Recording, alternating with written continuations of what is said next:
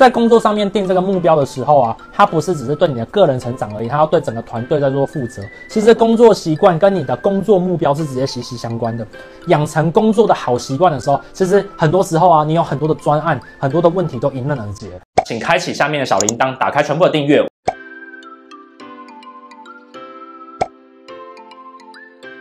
如果你是在工作上面目标你 delay 了，第一件事情。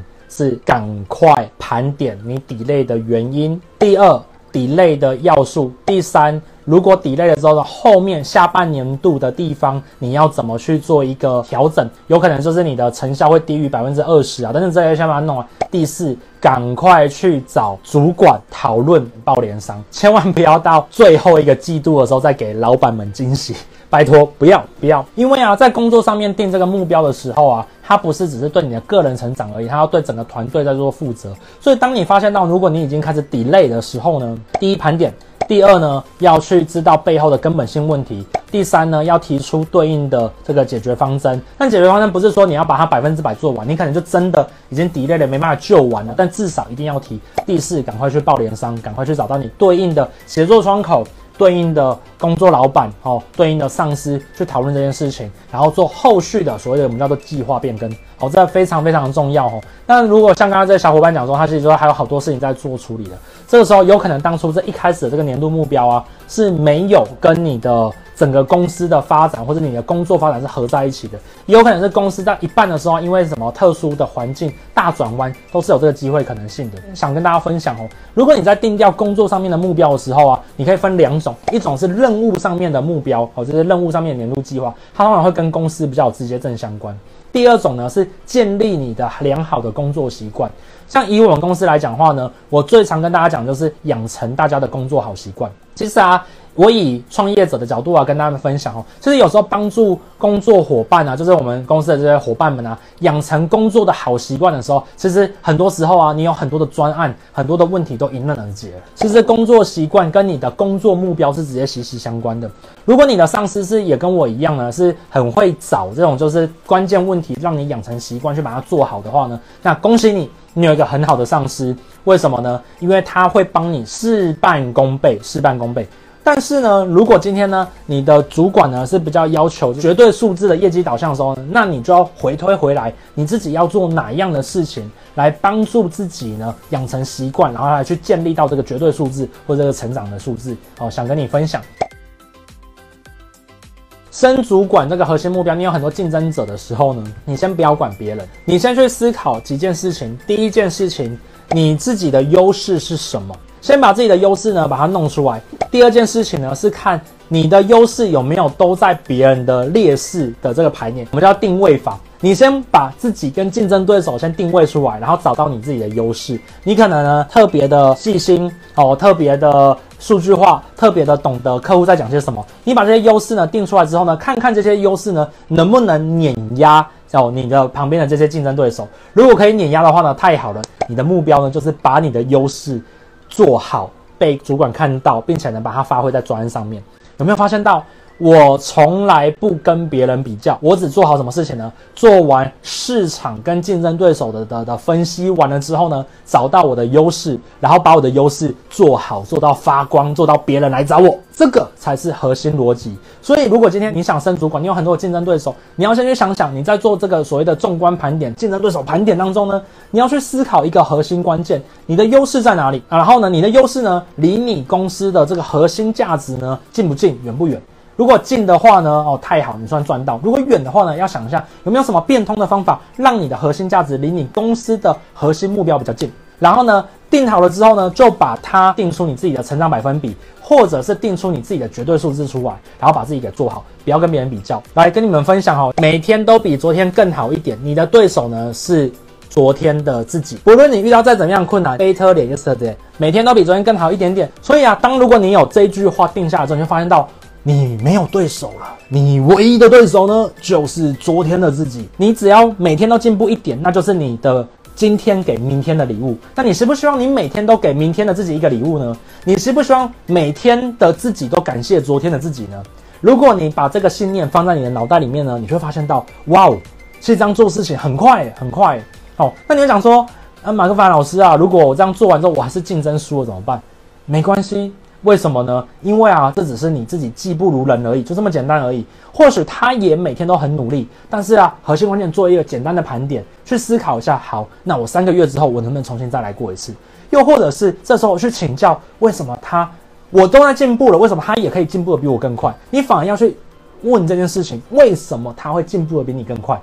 有时候啊，被对手打败，你甚至要去请教对手。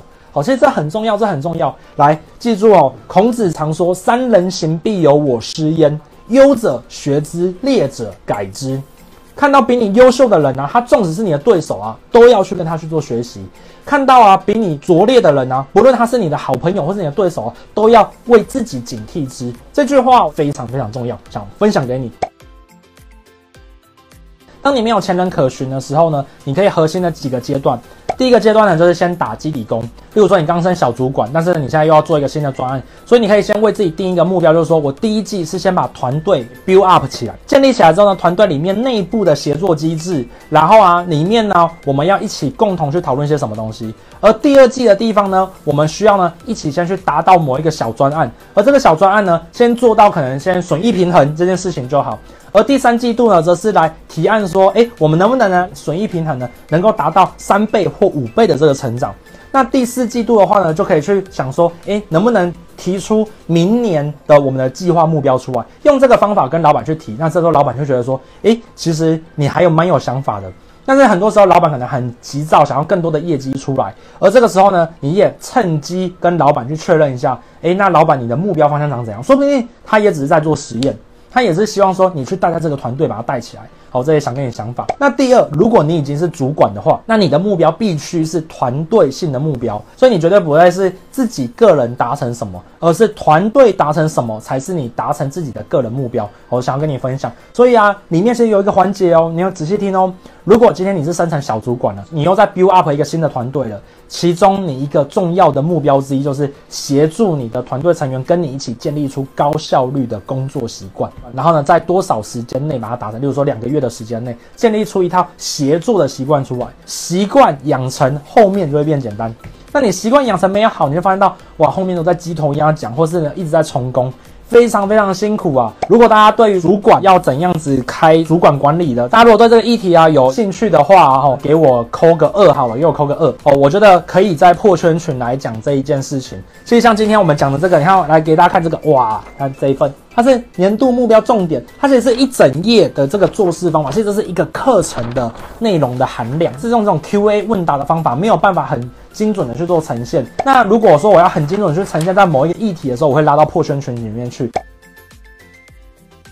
我先讲一下要怎么从主管的角度，到底要怎么看你的手上的伙伴他们的年度计划，好，要看哪些重点。首先要看第一，它有没有可被检讨性，也就是它里面有没有可被检验的量化数字，或者是可被检验的一个方法。第二，它有没有执行的时间序列。有没有就是把那个时间序列把它放出来？第三件事情呢，就是这一个年度目标，它背后的目的，它有没有很清楚的知道这件事情？为什么呢？因为大部分在做年度目标的时候啊，就是没有把这三件事做好。第一，他做出来目标是不可检验的，所以做完之后年度总结的时候就是无法检验。第二件事情，他没有 timeline，他没有执行方针，他没有把自己的执行的时间序列把它拉出来，所以可能做着做着啊，不小心时间就到明年了。哦，这是第二件事情。第三，他根本不知道为何而战，他没有目的地，他就随便乱做一通，所以呢，很容易把它歪掉。所以呢，要看这三件事情。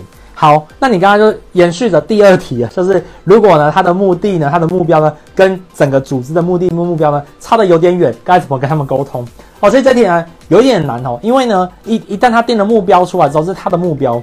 所以呢，你从主管的角度，你应该去想怎么把组织的目标跟他的目标呢，把它合在一起，然后呢，跟他讲，跟他讲说，诶，其实你这件事情做好，就满足到组织的什么，所以你应该要把专注力放在把组织的什么给做好。这个时候呢，你会比较轻松哦。所以啊，为什么人家讲说管理者是做这个整合的角色？哈，其实就是因为你必须要花很多的脑袋，把大家不同的目的地整合在一起。好，想跟你分享。好，那这就是我们今天呢，马克凡生活 CEO 啊所讲的这些内容哦。那如果呢，你对这些内容啊都觉得很棒，记得用笔记把它写下来。写完笔记之后呢，tag 我的 IG，然后呢发到你的线动上面。我最近有开一个破圈的社团，里面呢都在讲实战进圈的方法，很简单，那就是呢，你只要写了我的内容的笔记，并且在线动上面呢 tag 我，我看到之后呢，我就会主动邀请你了。那知道跟做到之间的差距在于努力的执行跟练习哦。那我们下次见喽，拜拜。